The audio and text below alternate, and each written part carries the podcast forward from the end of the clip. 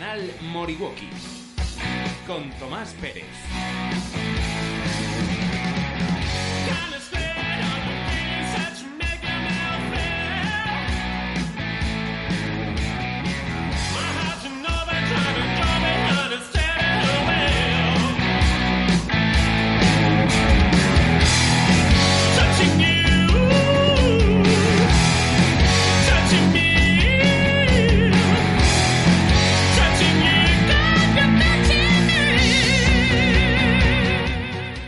Radio Moriwaki, programa número 126. Buenas tardes, Michel. Hola, hola, ¿qué tal? Muteando.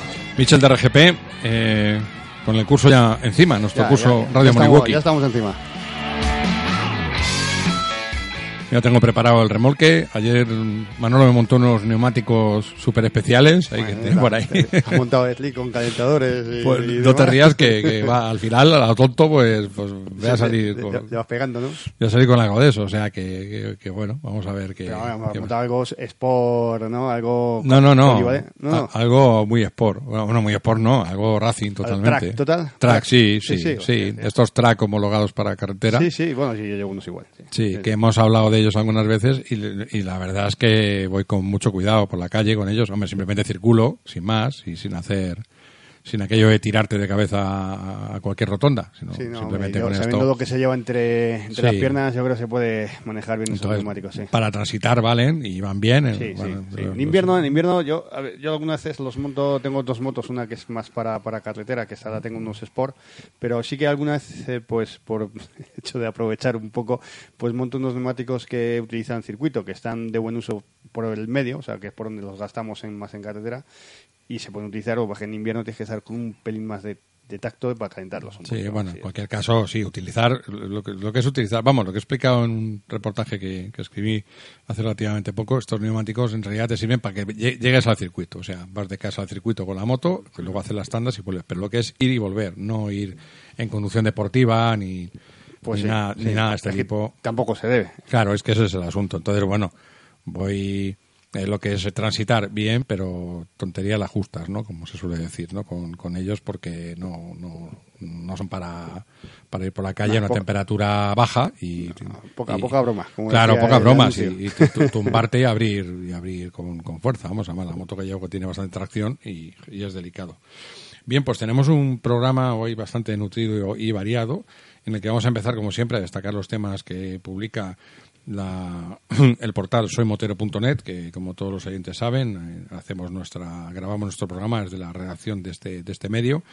Y bueno, el primero que sorprende es una noticia bastante curiosa, que es de, eh, viene por parte de Honda, y es que mm, Honda patenta un sensor que reconoce el terreno que pisamos. Entonces, esta es la noticia. y Bueno, se puede abundar en ella en soymotero.net. Vamos a ver qué depara esto, ¿no? Eh, la tecnología, no sé si te das cuenta, Tomás, últimamente que nos desborda por todos los sitios, ¿eh? Es una cosa increíble cómo Mm. evoluciona, cómo yo, eh, eh, si no estás al día más, te supera en- a una velocidad tremenda, ¿eh? nos sobrepasa, sí.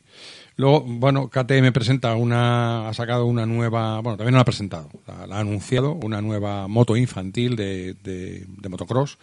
Eh, es una, la SX-E5 y la tiene la novedad que es eléctrica, totalmente eléctrica. Entonces, bueno, a- así se une a la Freerider, que ya, que ya tiene como moto de enduro, enduro excursión, podríamos decir, pues tiene esta, esta moto infantil que está en la categoría que podemos decir pues de, de 50 para, para situar al, al oyente.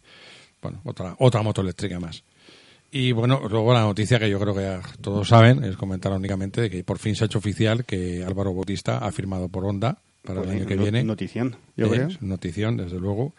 Y además se abre ahí una puerta a las especulaciones tremenda, ¿eh? porque, bueno, ¿qué moto traerá Honda? Porque todos estamos esperando una Honda ya eh, competitiva, puntera, desde, bueno, hace ya unas cuantas temporadas, bastantes. Eh, yo creo que el orgullo de Honda está herido. Y- está herido no sé, porque no sé, desde hace entonces- tiempo en, en- una, en una competición tan tan prestigiosa como es eh, el Superbike, eh, últimamente es que, vamos a decirlo a la clara, no sé, como una rosca, vamos. Es- Sí, no, no, nada en absoluto. Desde, eh, bueno, el, el Ahí se me olvidó el nombre del, del equipo, será posible. Ya empezamos con las lagunas H- mentales. HTC. No, no, no, el, el de. ah, el... el, el, tec- Tencate. Tencate, caramba. sí, sí, Tencate, joder, desde Tencate, pues ahí, que bueno. Es un equipo prestigioso, ¿eh? Sí, pero, pero bueno, ahí se Te digo mi opinión. La cosa. Te Claro, lo digo, por me supuesto. quito la gorra y te lo digo.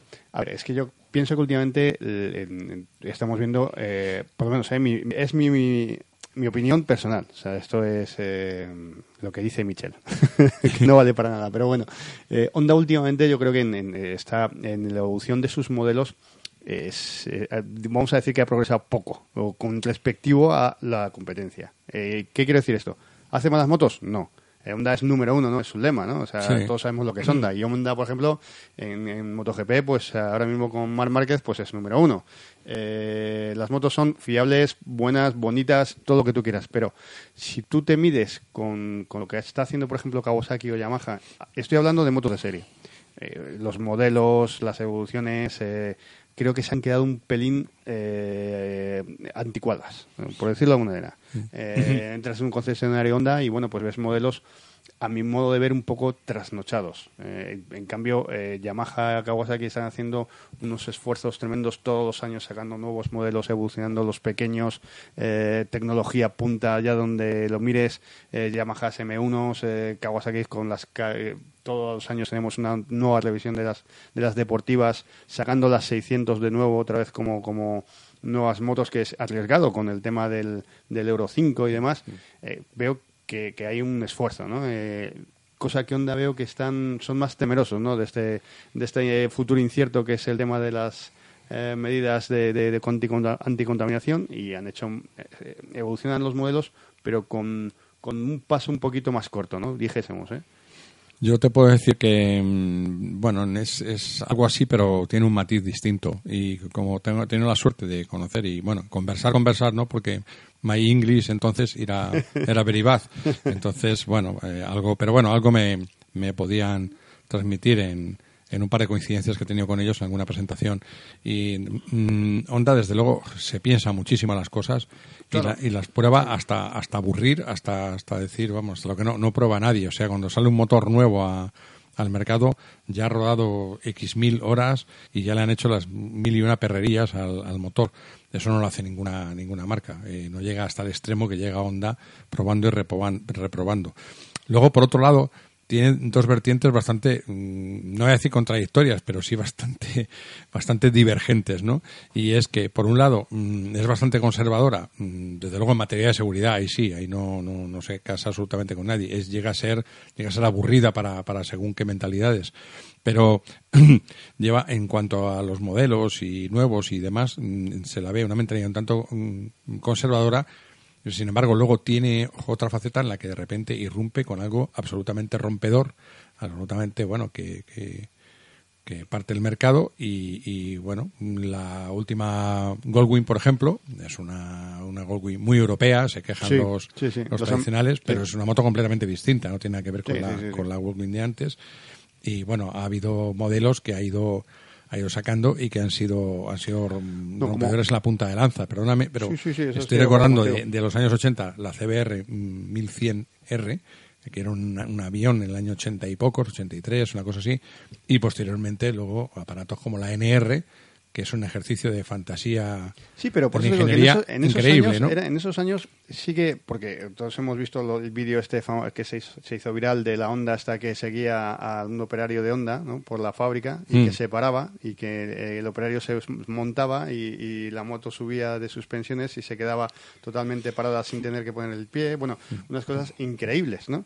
Pero me refiero al mercado día a día. O sea, cuando tú, eh, cuando tú entras a un concesionario, o sea, esa pasión, por ejemplo, cuando entras a un concesionario de Kawasaki y ves, por ejemplo, un H2R. Sí, sí, sí. No, Y, y- y es, te, te ves deslumbrado, ¿no? Sí, por esa sí. cantidad de, Está claro que, que una de NC... andar por casa. Estoy hablando del, del usuario Sí, que va a comprar sí, que una sí, moto. pero que esté, o sea, está claro que un- una ANC no va a despertar las pasiones que una ninja, por ejemplo, ¿no? Eh, de- algo así que el verde de, Ya. de Kawasaki. Además, en- en Sin eso- embargo, eh, perdóname, es un Sí. motor es una moto revolucionaria, la mires por donde la mires. O sea, tiene el- para empezar el depósito está atrás y abajo y el- te queda delante un hueco que no tiene ninguna moto eh, y luego después es un motor irrompible, un motor que se la compra un chaval y le jubila porque eso es, eso es, Eso es, sí, vamos, no, es eh, indestructible. Sobre, sobre la, sobre la fiabilidad es Claro, y viene de un y viene de un motor de coche dividido en dos, en fin, bueno, es, Y, es- que- y te está hablando uno que tiene una.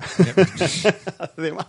tiene una Eh, Honda, claro. No, no, no. A ver, de- Y, y luego después el cambio de CT, eso es una introducción de, de Honda exclusiva, que, que va muy bien, que el último, la última versión, tuve oportunidad de probarlo con la, el último XADV. los VTEC. Eh, no, no, no, el VTEC es El la, V- la distribución, no, Sí. me refiero al cambio, al DCT, Ah, ya, el cambio, el cambio automático. Sí, sí, bueno, va, va cada vez más rápido, más sincronizado y hace ya las, las reducciones con A ver, que- precisión que lo- que... que nuestro- Entonces, quiero decir que, que va, eh, que la, la pasión por Honda va en otra línea quizá un poco diferente, ¿no? A ver, voy a, voy a decir una cosa. Hay la gente que hace Honda o que compra Honda o que es, eh, se- son religiosos. Pues es claro, como, como claro. los, los jarlistas o este tipo de gente. O sea, yo conozco compañeros eh, moteros que son devotos de Honda, pero 100%. O sea, no, no compran otra marca. ¿eh? Es que, Eh, lógicamente... Lo, lo lo- lo comprendo. Lo- a ver, que no me, no me malinterpreten nuestros oyentes. No estoy diciendo que Honda sea. Es que ya lo he dicho. Digo, a ver, que yo tengo una Honda, que soy.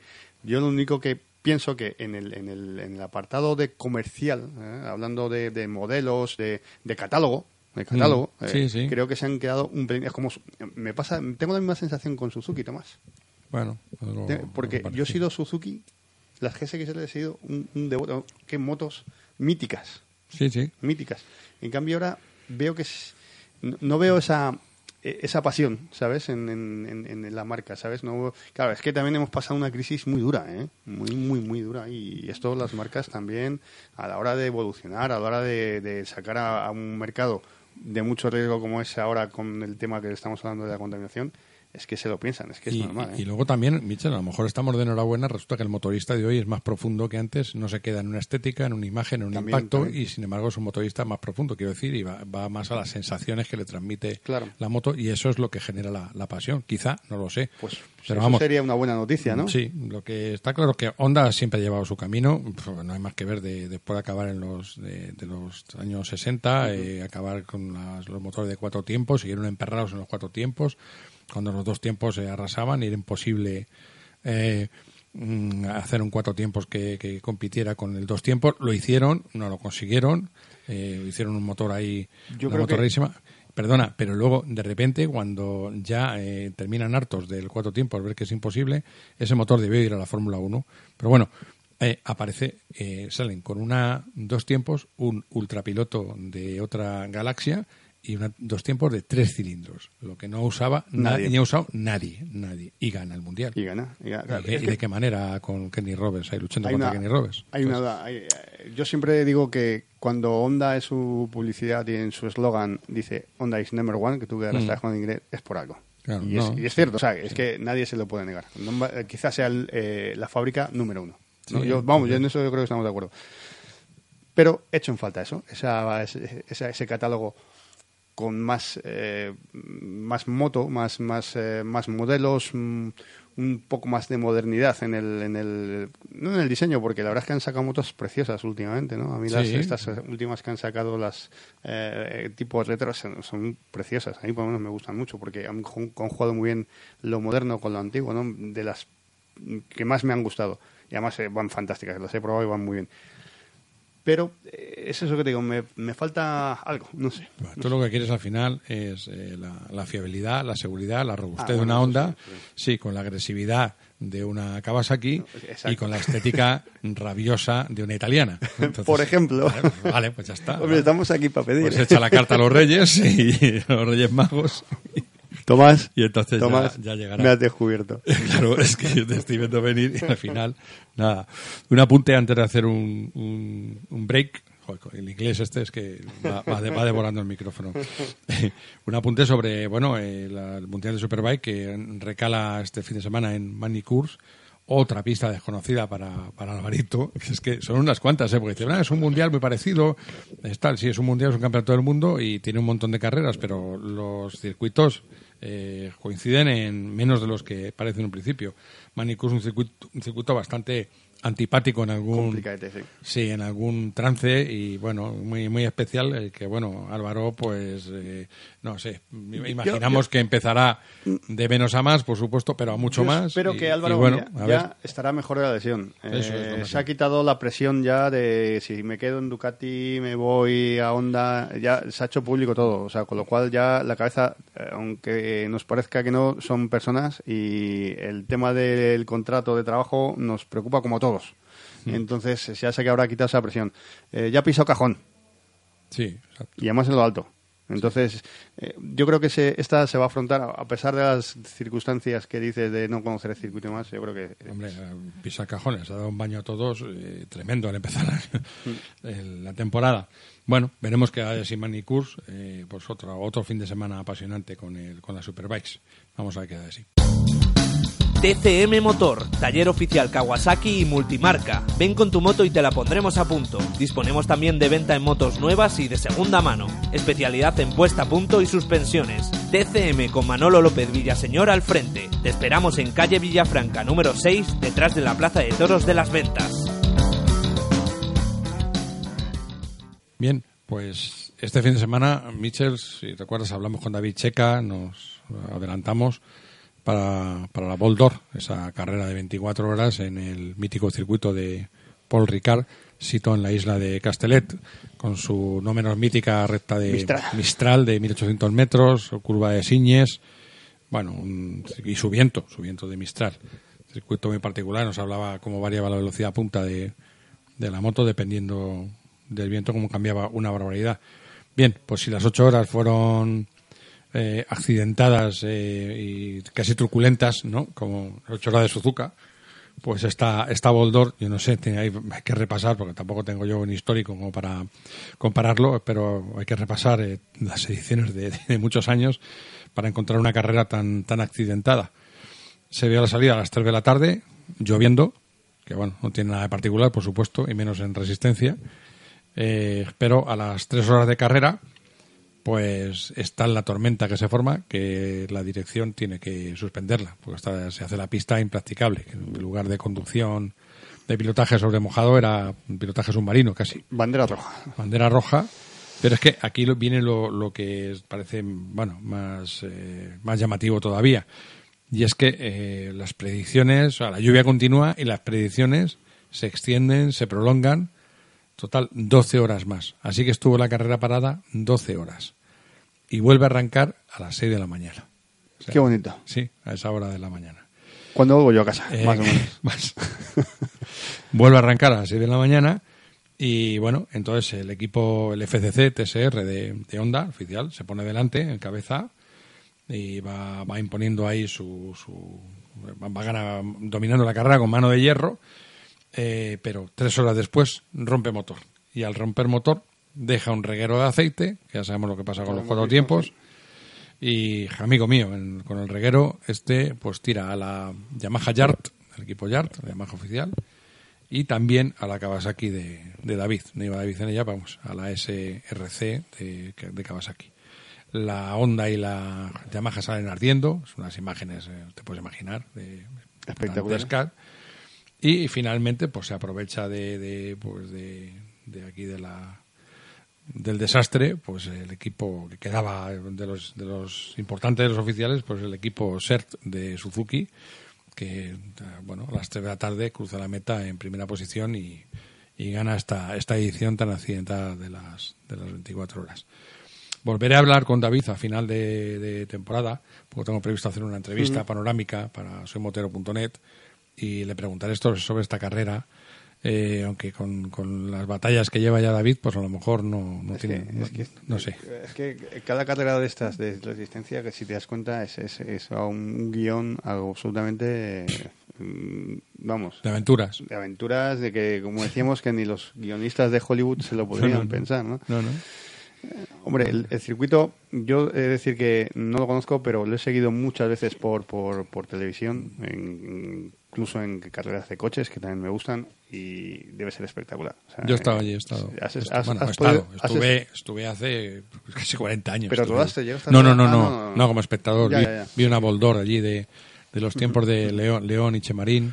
Y la Honda A mí me impresionaba hace mucho mítica. tiempo lo- Mm. cuando corrían con Fórmulas 1 y demás. Sí, a mí también. Sí, me, me- me- mm, cuando decían que había pilotos de Fórmula 1 que en, en las frena- en la frenada de Mistral, Sí. en- que perdían, el, perdían ah. el conocimiento porque la masa encefálica era tan, tan bestial No que sé. se desplazaba y había veces que des- sufrían desmayos de- sí, de- debido a, la- ser- a las fuerzas G que, que, que Sí. tenían en el cuerpo. o Pero sea, eso era en la curva Siñes, que es la que viene a continuación de la Sí, recta. Mistral, porque ahí lo que se hace es bajar dos marchas y entrar a fuego. Ahí recuerdo las crónicas de hablar de Kenny Roberts y la y la 500 suya, la IZF 500, Yamaha. IZ, sí, Mm. 500 de, de- de Gran Premio, de cómo se retorcía y se, se doblaba, pero, pero retorcía el, vamos, todo el, todo el chasis y tal. crujía, Sí, crujía allí, era, era espectacular. Y luego, ya que has mencionado los coches, y por una sola vez, y baste, porque, ya está, y porque ya no los, más. los coches sirven para tirar el remolque que lleva, la, que lleva la Por motocircuito supuesto. o a otro sitio a entrenar con la de enduro o motocross o trial. Eh, mm, recuerdo, pero esto es muy antiguo, claro, pero recuerdo un detalle de, de Ronnie Peterson y el Fórmula 1, que el John Player, este el Lotus que, que llevaba, Especial. de hacer en la recta no llegaba a los 300, hacía 290 y mucho, de en esa misma época hacer el, en la recta el, uno de los coches de los prototipos del- de resistencia de las 24 horas era el Alpine, creo que era la A222 o tal.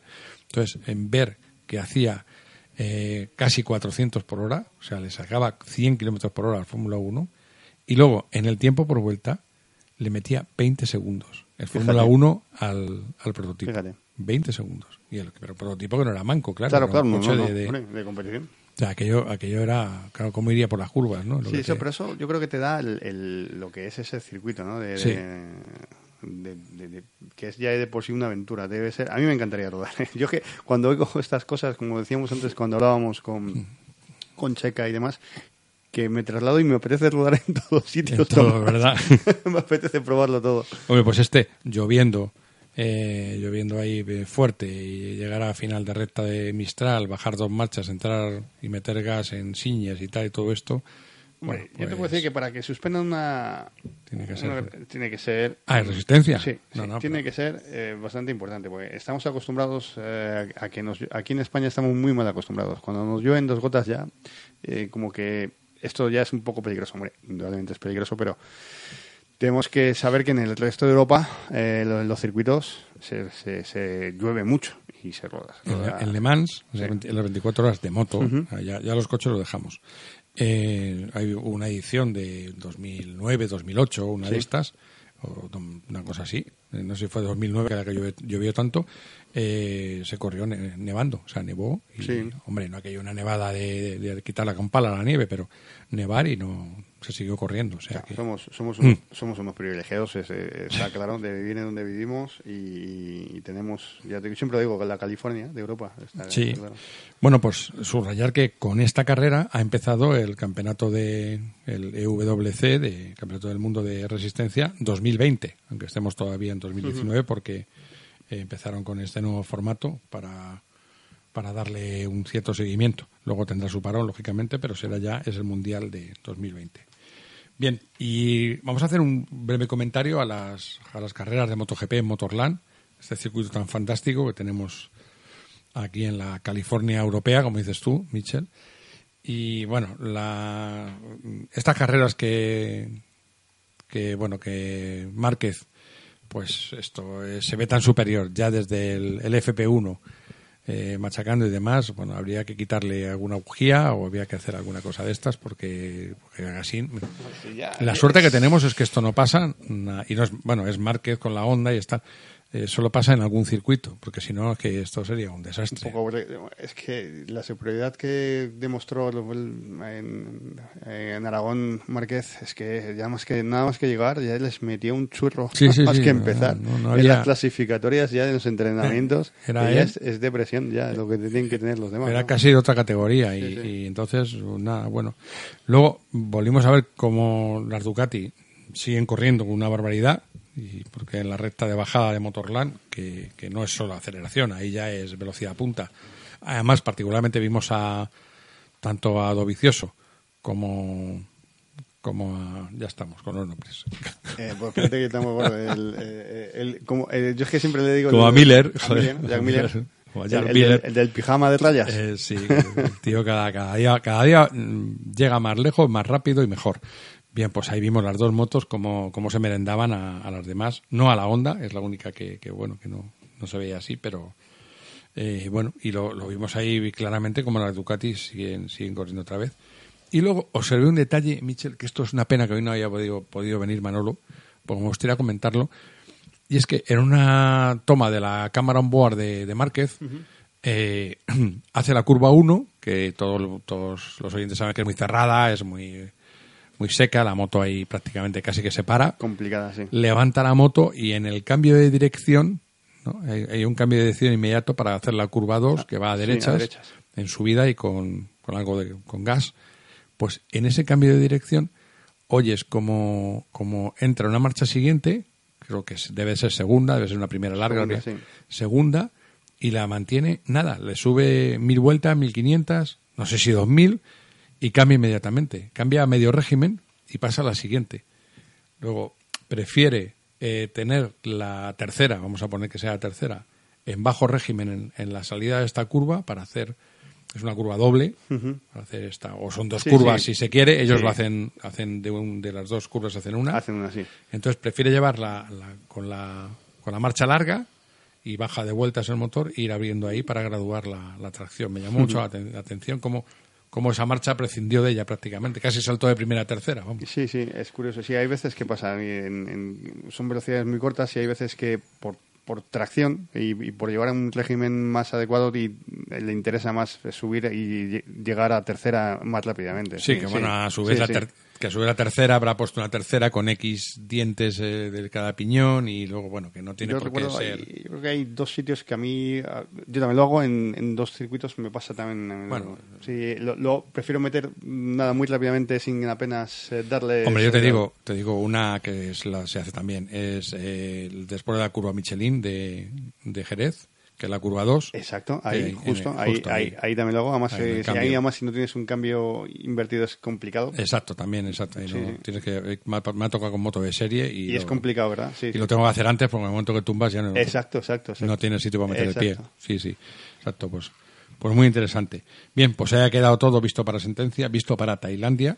Vamos a 15 ver, días, yo, el yo espero, un- tengo esperanzas de un triplete. ¿Cómo lo ves, Ahí- Tomás? Ahí veremos. eh, ¿Tú crees que un habrá triplete moto- de campeonato, Hombre, quiero decir? De Moto 3, Moto 2, Moto GP.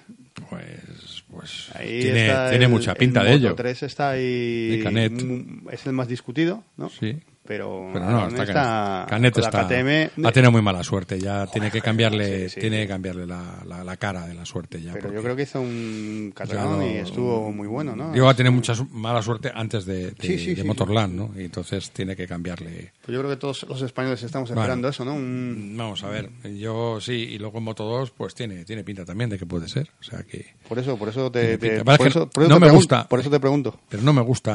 Ya eh, anticipar, no, porque estoy harto de ver como muchos locutores. eh, y va a ganar la carrera, y va a entrar vencedor, y va a entrar uf, tal. y, queda todavía vuelta y media, ¿no? Y digo, pero muchacho, no- tal. Y, no lo aguanto eso, Tomás. Lo, lo siguen No lo haciendo, aguanto, ¿eh? Pues lo siguen haciendo. Va a ganar y va a tal. Pero, pero espérate.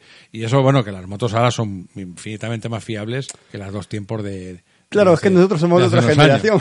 Sí, pero no, no, aún así, aún así tiene que tiene que recular muchas Claro. veces. Sí, recular sí. porque porque no no no puede ser. Las carreras todavía, por suerte, están abiertas a muchas eventualidades. Entonces, no digo ya que, que se rompa la moto, pero bueno, hay hay otras.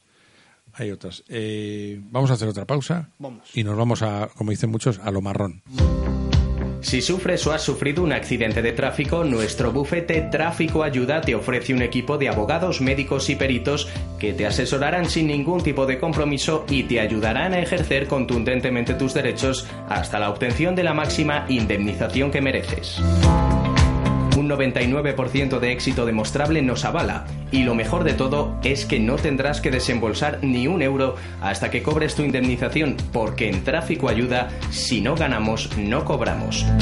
Estamos a tu disposición en nuestros despachos de Madrid, Barcelona y Valencia.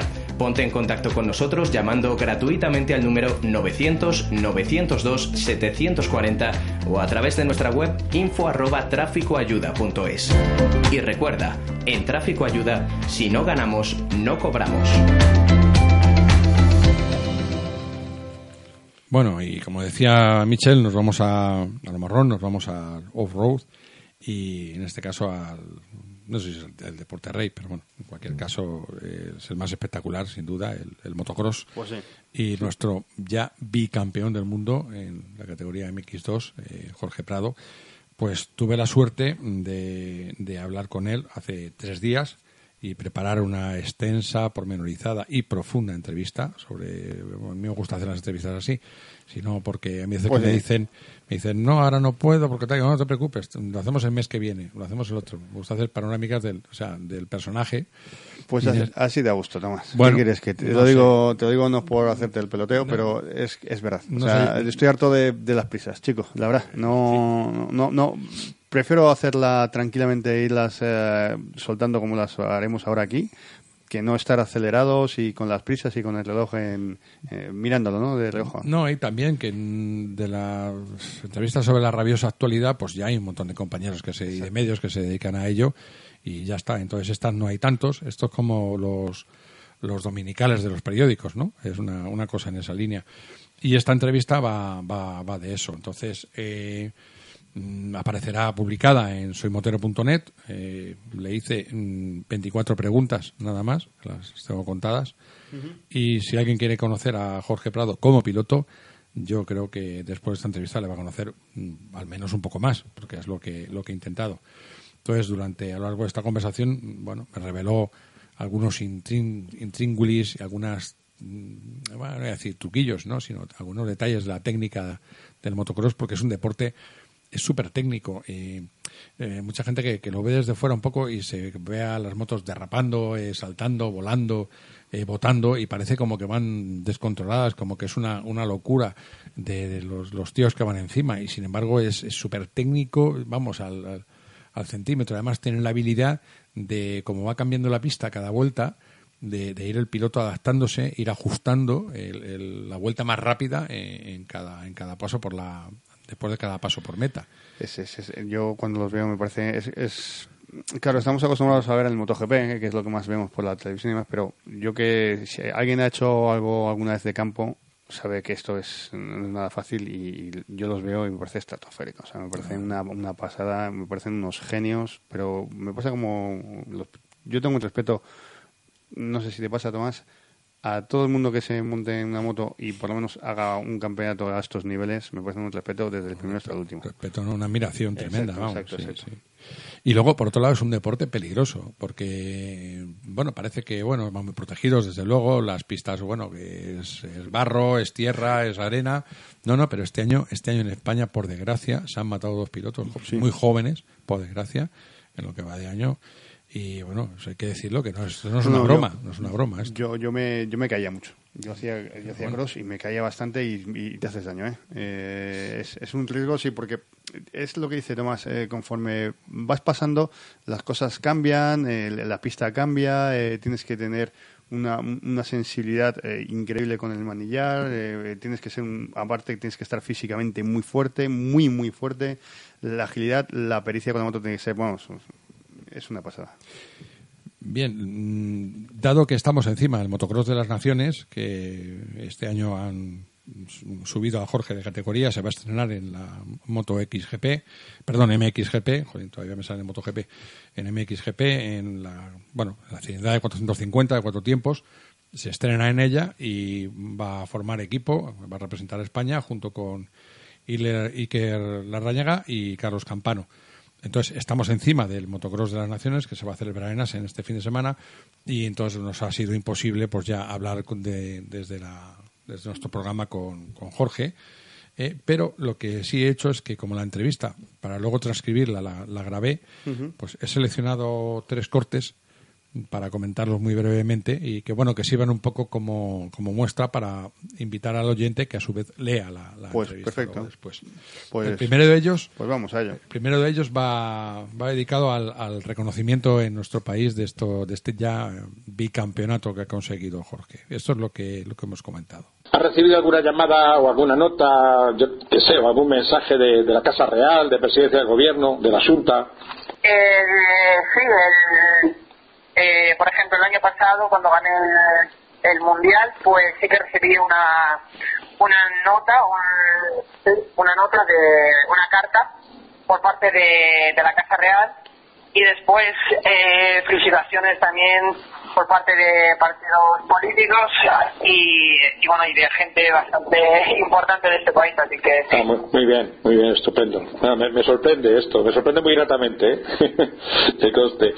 Bien, interesante, interesante. Bueno, y una, una grata sorpresa, como, como comentábamos. Este otro corte, el segundo que he seleccionado, está dedicado a, bueno, a la, técnica, pero en un momento muy complicado, porque eh, todas los- las especialidades eh, tienen, como, decía, una técnica y un trabajo sobre, sobre el suelo, sobre el suelo. Pero el motocross a veces no. Entonces, este quise a extraer algo, algo de la sabiduría, del, del conocimiento y de la, del talento que, que tiene Jorge en este momento en el que la moto no toca el suelo. Entonces, bueno, esto es lo que, lo que le pregunté y lo que me, él me contestó. Sí, según la mm, inercia con la que vienes, puedes en la rampa, antes de despegar, ha- hacer que en el aire puedas ganar más tiempo o eh, hacer en la rampa que en el aire vayas un poco más despacio al frenar en la rampa o al saltar un poco más recto, un poco más para arriba. Así que puedes ganar o perder tiempo en los saltos, eso es verdad. Pero siempre desde la rampa, desde el momento de lanzarla. Claro, después en el aire es bastante complicado por lo que te digo, por la Claro, inercia. claro, claro. Eh, Vale. Exacto. Y- Pero sí que en el aire puedes, imagínate que estás en el aire, intentar calcular eh, dónde aterrizar, un poquito más a la izquierda, un poco más a la derecha, y sí que puedes mover la moto un poquito. Sí, eso O sea- sí, es verdad. O sea que sí puedes desplazarla, a guiarla a izquierda o derecha, eso sí. Sí, un poco, Un no poco. mucho, porque Ya. un poco sí. Bien, eh, curioso, curioso lo que llegan a, lo que llegan a conseguir. Por eso decía que es un, es un deporte súper, súper técnico. Y bueno, el último es, eh, bueno, en cuanto al entrenamiento, los, los pilotos de motocross siempre han tenido fama de, de ser los, los más cachas, los más cachas del motociclismo. Eh, eran unos tíos a veces eh, monumentales, me acuerdo de los americanos de Brad Blake y otros de, de- de otras, de otras décadas, bueno, y, y- y tradicionalmente han sido tíos muy, muy fuertes, ¿no? Entonces, curiosamente, Jorge no es de los más corpulentos, aparte es un chaval de 18, que todavía le... le- Es, muy es que es muy joven. es que tiene 18 años. Joder, 18 añitos. Todavía le falta por formarse al, al cuerpo un tiempo aún. Pero aparte de eso, no es de los más corpulentos. Un detalle que, bueno, de- deja bien a las claras el, el talento que, que tiene este chico Sí, y sí. que, que va a llegar muy lejos, seguro. El deporte es, es importante. Pero por otro lado, eh, lo que hablamos a continuación en este corte mm, detalla hasta qué punto el entrenamiento de- del motocross eh, es, es fuerte, es duro y es diferente al de otras especialidades. Escuchar este, este, este corte, por favor. Eh, oye, una pregunta sobre, sobre el entrenamiento. Eh, ¿Vosotros entrenáis con, con frío o con frío que, por ejemplo, nos entrenan en asfalto, pero no con mucho frío, ¿no? Hasta, hasta un límite, ¿no? Digamos. O, o estáis en durante... Perdón, perdón, ¿cómo? Sí, me refería a que vosotros entrenáis con, con frío o con fresco, no como en velocidad, que en cuanto baja la temperatura ya pues no, no, no se puede rodar porque el neumático no se aguanta, etcétera. Pero vosotros entrenáis con, con frío. Ah, no. Pero no, a ver, cuento, ¿esto cómo, cómo hacéis? ¿Hay una parada de entrenamiento? no, nosotros, Sí. no, no, no. Nosotros entrenamos como si nieva o si no nieva. Eh, no, no tenemos ninguna ningún tipo de límite por parte de la temperatura o el tiempo. Eso es lo que- que es verdad que si llueve mucho y la pista está inundada, pues entonces sí que no podemos entrenar, pero eh, pero el 99% de las veces se puede entrenar eh, siempre con la moto de cross si quieres. Sí. Eh, si hace frío, pues te abrías un poco más, pero eh, pues eh, andar en moto. Todo el año, sí. Pues No, el circuito está más, más complicado, más difícil, pero se puede, se puede aún andar en moto. Vale, perfecto. No, quería que me confirmaras esto porque es la idea que yo tenía, al menos. Bueno, bueno, siempre teníamos la idea de que el enduro es quizá la especialidad más dura y sin duda pues posiblemente lo sea, pero el motocross no se queda atrás con lo que nos ha comentado ahora, nos ha contado Jorge. A mí desde luego me lo ha revelado, ¿eh? yo pensaba que, que en estas condiciones no se paraba y demás, sin embargo hasta ese punto llega. Bien, pues ahí queda la, eh, el emplazamiento para la entrevista que saldrá pues, eh, prácticamente casi casi a la vez que el programa, o sea, estar atentos a, a la publicación en Soy Motero. Y, y, nada más desearle toda la suerte al equipo español en el Motocross de las Naciones, a ese estreno de Jorge y luego la, actuación de, de Iker Larrañaga y la de Carlos Campano, que es el que aporta, que aporta la experiencia y la, el, el pozo de la, de la madurez. Bueno, aunque la madurez de, de, de, de Jorge, como le pasa a muchos pilotos, sorprendente. Con 18 años, eh, hablando de motos, se, se despunta que es un chaval de 18, pero en la mayoría, en el grueso de la entrevista, es una persona absolutamente adulta y llama, llama la atención. Mucha suerte para ellos este fin de semana. Suerte, chicos. Ven a disfrutar de tu moto con RGP. Gestión y organización de eventos en circuitos para profesionales y particulares. Jarama, Jerez, Albacete. Comparte tu pasión con las máximas condiciones de seguridad, disfrutando del mejor ambiente. Con la RGP School podrás elegir entre nuestros cursos de conducción, pilotaje, conducción segura o supermotar. Podrás confiar en un equipo de monitores con más de 18 años de experiencia. Desde el debutante que se inicia en la moto y rueda por primera vez en circuito hasta el piloto más experimentado. Y por supuesto, entrenamientos libres. Visita nuestra web www.motorgp.es. En ella encontrarás todas nuestras actividades y eventos y consultar nuestros servicios en pista, fotografía profesional, video on board, neumáticos, cronometraje, alquiler de equipación. Y si lo prefieres, llámanos al teléfono 664-710-119 y te resolvemos todas tus dudas. En RGP podrás disfrutar de tu moto con la máxima seguridad que corresponda a nuestro deporte favorito. www.motorgp.es Bien, y vamos a, recuperar nuestro apartado dedicado a temas administrativos y legales. Vamos, eh, vamos con Andrés, me con, imagino. Con Andrés de Tráfico Ayuda. Nuestro que, amigo. Que nuestro amigo que arroja a luz sobre nuestro desconocimiento y sobre la, la ambigüedad que se trata de, de echarnos encima la, las administraciones Estamos pez. correspondientes. Estamos, yo por lo menos estoy pegado. Buenas tardes, Andrés. Buenas tardes, ¿cómo estáis todos? Pues nada, aquí moteando como siempre, ya sabes.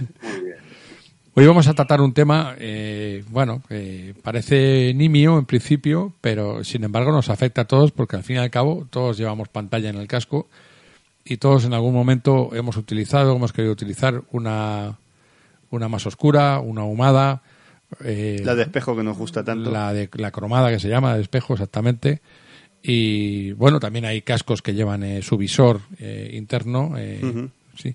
Ahora, a propósito, antes de empezar con el tema, quiero recordar cómo mm, en el pasado había muchos pilotos, bueno, algunos pilotos, pilotos de leyenda incluso, con, con, gafas, con gafas que le daban cierto aire intelectual. Se me viene a la memoria Víctor Palomo, uh -huh. en Renzo Pasolini o nuestro Salvador Cañellas, eh, debajo del casco. De todo aquello desapareció hace ya años y nadie lleva gafas, que no sé, por cierto, si está prohibido correr con gafas o no, eh, o rodar con gafas. Lo mismo la, la, nueva normativa. A mí como no me afecta directamente... No tengo ni idea. No tienes no, ni idea, no ¿verdad? Idea, pues sería curioso. Yo, yo, sé que en, cl en, clásicas sí que he visto gente con gafas, pero claro, somos, somos más mayores, entonces... Pero si has visto correr, sí, correr sí, con, sí, ah, con gafas, sí, bien, pues yo, yo no, no, no lo había visto. Y bueno, ya a renglón seguido de eso, pues las gafas de sol eh, debajo del casco durante una época que se ha utilizado mucho, sí. Se utilizaba sí. mucho y ya eso se dejó de usar. Bien, entonces ahora en, en la actualidad, eh, bueno, pues tenemos pantallas de diferentes tonos y demás, pero hay algunas que están prohibidas y además está es sancionable por lo visto para circular por ellas, con, con ellas por la por la vía pública. Entonces, Andrés, ¿cuáles son y cuáles no son? Eh, ¿Qué, qué, qué pantallas podemos usar y, y, y cuáles no en eh, claro, circulando? Pues pues mira, aunque parezca una obviedad, lo primero que me gustaría reseñar es que no es lo mismo la pantalla y el casco, sino que cada uno sigue una homologación diferente y una normativa diferente, eh, para que lo tengamos claro. Eh, entonces, pues bueno, lo fundamental es atender, atenernos a tema de etiquetado que lleve la etiqueta de homologación de la Unión Europea, porque ponga EU, simplificando, porque si rascamos hay mucha cosa más debajo, pero que es tontería detenernos en ello porque ni siquiera lo vamos a recordar. ¿eh? Pero, en primer lugar, que esté homologado para que su uso sea legal en la Unión Europea. Y luego tenemos que atender, como bien habéis indicado, a los diferentes usos. Y la pantalla en sí misma también debe constar homologada. Luego, ¿qué pasa? Pues que hay distintos niveles de ahumado. ¿eh? Entonces, pues eh, las que son completamente black, completamente negras, pues sabéis que están concebidas solamente para circuito. ¿eh? Entonces, eso sí lo tenemos que tener presente. Que no tiremos de casco, leamos etiqueta, lo tenemos homologado, va fenomenal. Sí, y la pantalla hay que prestarle también atención tener presente que hay algunas que solo se conciben para un uso en circuito y que en la propia pantalla debe haber también una inscripción que advierta en su caso si es para uso de día, ¿eh? que pone for daytime use only, ¿eh? solamente para usar de día. Eh, entonces esto lo debemos tener claro porque la broma administrativa son 200 euros y tres puntos. Sí. Eh, una cosa para, para ir clasificando, por decirlo así. Tenemos, en principio, tres tipos de, de pantalla, digamos. Una, bueno, de, situaciones, de situación administrativa de la pantalla, para entendernos. Una es la que está prohibida en la circulación en la vía pública, que es la que es negra. Otra que es solo para día, y por tanto, si nos ven de noche con ella, nos, nos podrán multar, entiendo. Correcto. Y luego otra que, bueno, que sencillamente es transparente, que llamamos blanca, que es sencillamente transparente, ¿no? Serían esas tres correcto. Hay muchas más modalidades, como sabemos. Están las de espejo que habéis mencionado, que tanto gustan. Están las coloreadas, en ese amarillo, ese colores eh, rosa en algunos casos. Entonces, y están también la pantalla fotocromática, que esto es de bastante reciente cuño y es una pantalla que va oscureciéndose a medida que el impacto de la luz solar así lo requiere. Y luego ya pues tenemos que pensar en, en, otras cuestiones, como es las pantallas que están por venir, ¿no? A nivel de que no sería extraño que nos encontráramos pues con un display en pantalla, un head-up display, o en fin, esas, esas cuestiones. Perdona una cosa. Eh, Andrés, antes de seguir, en, en, estas pantallas que tienen colores y cosas así, las cromadas, ¿estas son, son aptas para circular eh, o, aptas solamente de día? O... La fotocromática que cambia de color, yo entiendo que esa pantalla se concibe para un uso de día y también de noche, porque la propia pantalla debería aclarar cuando no recibe incidencia solar. Lo que pasa es que yo no tengo constancia de que en el presente momento se esté comercializando. Yo no sé vosotros que estáis más directamente en la brecha tratando con toda esta cuestión, si tenéis conocimiento. No, a mí me, has pillado ahí en, un, en un fuera de juego. yo, yo, yo no tengo conocimiento puntual de que se esté comercializando. Ahora que la pantalla existe y que se está trabajando con ella y que yo entiendo que una vez en mercado vendrá con todas las homologaciones para mercado europeo y para todos los usos, yo entiendo que sí. ¿Y, las otras de colores? ¿Las hay homologadas y no? Mm, las de colores están esencialmente concebidas para circuito. Ah, Cuidado, las que son tipo mm, amarillito para combatir ese efecto niebla, lógicamente esas las podemos utilizar eh, de día. Hmm. ¿Eh? Y otra cosa, estas, estos visores que, que, llevan algunos cascos que son abatibles y que, bueno, eh, pues también los hay oscuros, etcétera, que, hace el, bueno, el mismo efecto que una gafa de sol. ¿Estos están permitidos? Tú te refieres a la gafa esta que baja, ¿no? Sí, la que, son abatibles, que, baja y sube, ¿no? Sí. Sí, sí, que está integrado dentro del... Exacto, exacto. Eh, pues lógicamente ahí tendríamos que recurrir al propio etiquetado del, de esa pantalla accesoria integrada en el casco. Eh, yo no deja de ser un pequeño contrasentido porque en última instancia tú bajo el casco puedes llevar incluso tus gafas de sol y quién me dice a mí que tanto nos estamos preocupando por la homologación de la pantalla Desde luego las gafas sobre las que no te van a pedir ningún tipo de homologación no son las más adecuadas para conducir, atendiendo a las circunstancias de la luz del día o, o de la falta de ella. Sí, ahí volvemos a entrar en la, la- la- la ambigüedad de siempre, porque es que... Y luego, por otro lado, si yo llevo la pantalla levantada, yo llevo casco. Nadie, nadie me obliga a llevar la pantalla ba- bajada. No sé si me explico. También es una manera de... Quiero decir, si yo paso delante de, de- de la autoridad ¿no? y, y llevo, llevo la pantalla levantada, no, no lo sé, es que volvemos otra vez a... Pero en fin, A ver, hay, yo creo que hay situaciones y situaciones. Es decir, si estás en ciudad y vas a 20, 30, 40 kilómetros por hora, pero yo creo que lo suyo es utilizar las cuestiones como se conciben para su uso. Es decir, igual que no nos dejaríamos una cremallera abierta, que es una gilipollez, no va a ningún lado, pero oye, te va a entrar viento, te va a entrar aire, vas a estar ahí incómodo, oye, pues no te cuesta nada cerrártela. Nadie te va a montar por ir con una cremallera bajada, pero no tiene razón de ser, yo creo, ¿eh? Claro, no, hay además, No. eh, y luego el tema de seguridad también. Yo con, las, es- con las pantallitas estas, yo las llevo, yo soy el primero que las llevo, también de decirlo, pero por las noches son muy traicioneras. No se ve, no se distingue mucho. Te acostumbras, la vista se acaba acostumbrando, pero, por ejemplo, un asfalto mojado, uno seco, no lo diferencias no muy bien. ¿eh? No, no. Entonces, eh, como dice Andrés, es que eh, por sería ridículo, es como no abrocharte una cremallera. Claro. O sea, al final tienes que, que tienes que ver. De hecho, un día que un día nublado, aunque sea mediodía, eh, un día- pero que esté nublado y que esté bastante cerrado, no llegas a distinguir bien si está mojado o está seco, está húmedo o seco el, el suelo que vas a pisar. ¿no? Yo, yo sobre esto que has comentado, eh, sobre la, la homologación y la sanción, yo tengo, voy a aportar mi experiencia personal, ya que, ya que la he tenido. Y, y, bueno, y es bastante clara, porque en- yo te- lo- para la- los que hacemos prensa, para las fotos, pues siempre buscamos eh, pues la, la- la foto más llamativa, más espectacular, y la suele dar una pantalla cromada, eso que duda cabe, o una pantalla negra completamente. Entonces, eh, te- uno de los cascos que tengo, pues tiene una pantalla de estas, que efectivamente la etiqueta decía que no estaba permitida para circuito. Total, que una de las veces entre que la pongo, que la quito para el circuito tal, se quedó puesta. Ya no, ya hacía mucho tiempo que lo tenía. Y en un descuido, pues iba viajando con la moto, circular, bueno, viajando sí por la carretera. Y me paró la Guardia Civil para hacerme un control y no sé qué más. Y me dice, oiga, esa pantalla está prohibida porque no está homologada, o sea, me lo detectó rapidísimamente y claro, yo me hice ahí, no, yo, a mí me lo recordó, que conste, ¿eh? pero ahí me, me hice el, el, bueno, el ignorante, no me diga, en fin, no, de verdad que sí, sí, sí, está prohibido y además son 200 euros y tres puntos, me lo dejó bien claro. Sí.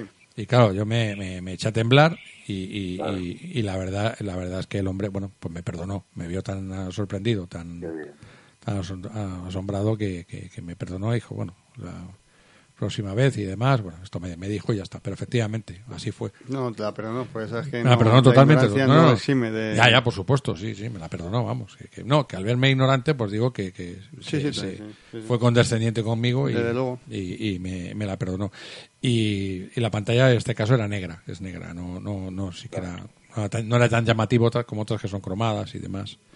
¿Y fueron motoristas los que te pararon? Sí, ¿no? sí. Ah, y además me subrayó, dice, mire, esto sí que está permitido y me enseñó su casco con el visor que se bajaba, Ah, sí. casco de la Guardia Civil, el visor este, de las gafas que estamos hablando, que se bajaban y subida y subían y ya está, claro. ¿Me permitís un inciso también? Con- yo te lo digo por, por- también por la experiencia que tengo de, pues, eh, de- del mercado, de, de- bueno, pues por lo que sea, yo siempre que hablo con, con los fabricantes de cascos o con gente que entiende de boutique y de este tipo de cosas, siempre me han dicho, Michel, si puedes, y ya desde aquí lo aconsejo, estos cascos que bajan la viserita, la- Sí. los, son muy monos, son muy bonitos, son muy prácticos, pero también son menos seguros, ¿eh? que, eso- que lo sepáis, porque eh, el, el- el poner ese mecanismo dentro del casco debilita el casco. Es decir, eh, en caso de un accidente o de un golpeo fuerte, no, es, no son muy recomendables. O sea que pueden estar homologados, como Mm. bien dice la Guardia Civil, y ellos mismos la llevan. Pero si podemos evitarlos, pues eh, a mí me lo han recomendado siempre, ¿eh? siempre más esto no es nuevo, ¿eh? Yo siempre que he hecho alguna vez algún comentario o he hecho alguna entrevista con alguien que entiende esto, siempre me lo ha dicho. El, casco sin gafa integrada. Yo ya que tengo la tuve la- mu- mucha relación con una eh, empresa de ingeniería de cascos. Sí. ¿no? Esto me aclararon que sobre todo, sobre todo lo que mm, si tiene que dar la misma seguridad o una seguridad a un nivel semejante al de un integral corriente, el del mecanismo de, la, de las gafas, eh, como mínimo, hace que sea bastante más pesado Claro. porque requiere Además, ahí todo, claro, claro, todo claro. ese espacio y demás, y luego darle robustez a unas, a unas Claro, claro, que- porque pierde. Claro, claro. Sí, efectivamente. Sí que es. Muy bien, eh, Andrés, pues, pues hemos arrojado algo de luz sobre las pantallas eh, ahumadas, oscuras y. y- y- Así es. Yo y- creo que contra la ilógica de la ambigüedad hay que combatir, hay que combatirla con la lógica del sentido común, como Pues sí, tú bien además que sí. decías antes. Claro. Sí, sí, sí. Claro, es que es la, la cuestión, la cuestión es esa. Yo, vamos, la, las pantallas estas y la usador, ya digo, como, como digo, es para, para fotos, es principalmente porque queda mucho mejor, pero evidentemente. Sí, es que, eh, eh, sí, es lo que decíamos en, en fotos, a, a mí que me- casi es obligado, pero, pero para nada más. Pero hablo de fotos para un reportaje, no hablo de sí, sí. fotos para, para los amigos o para el álbum familiar. Está- claro. de- hemos entendido, Tomás. Claro, ya, es que bueno, a lo mejor esto se, se, se tergiversa, se lleva por, por vete a saber dónde, ¿no? Pero vamos, que básicamente es eso. Pues Andrés, queda pendiente un tema mm, para abordarlo con un poco más extensión, que ya comentamos eh, off the record, y es sobre, sobre la vulnerabilidad del, del motorista, algo a la que vamos a abrir un espacio y le vamos a dedicar en uno de nuestros programas Sí, y, y- más y me tiempo. vas a hacer un inciso que también tengo Sí. con, con Andrés, también tenemos un tema que también creo que puede ser interesante para, para nuestros oyentes. Ya lo, lo hablaremos Ah, más bueno, adelante. otro más, ¿no? Otro Aparte, más, otro más. bueno, este, este como la vulnerabilidad del, del motorista eh, ante muchas situaciones, bueno, ante, ante accidentes y, y demás, eh, bueno, pues eh, lo vamos a, a tratar y la vulnera- vulnerabilidad jurídica administrativa. eh, que no sé cuál es más peligrosa ya. Sí, Tomás. por- bueno, porque en qué circunstancias queda en el accidente, no, no, no por el accidente en sí. Ya, está claro. Muy bien. Pues muchas gracias. Será, será un placer aportar mi granito a, a esta interesante cuestión. ¿eh? Siempre es más de un grano, bastante más, y en este caso, para este programa, será, será una buena palada. Eso, eso sin duda. Muchas gracias, Andrés. Gracias, saludo. Muchas gracias. Un abrazo. Un abrazo, hasta siempre. Y bueno, eh, nos ha quedado un programa hoy, como decíamos, pues de lo más saltimbanqui. eh, Bueno, ahí hemos- entre- de mata en mata. Entre el motocross, saltando con Vamos. Jorge Prado. Bueno, espero- de sus técnicas de, de vuelo. Esperemos traeros noticias del curso, ya se habrá celebrado y, y comentaremos cosas, ¿no? Me Eh, imagino. de- bueno, pues de el curso, ido, ¿no? ese día tan especial, se nos echa Eso ya encima. Ya tenemos preparados lo- los monos, le hemos dado lustre. Ya estamos, estamos los ya con ganas. ¿Qué ganas eh, tenemos, eh, Tomás? Ya tenemos ahí la- las motos. Me queda darle el toque del pronto este que Bueno, hablábamos otro día. Eh, la- las, manos- las mías están en manos de TCM Motor, no os digo Ah, nada más. Bueno, entonces, entonces nada. Pues, pues, nada, chicos, moteando. Un saludo a todos. Hasta la próxima semana.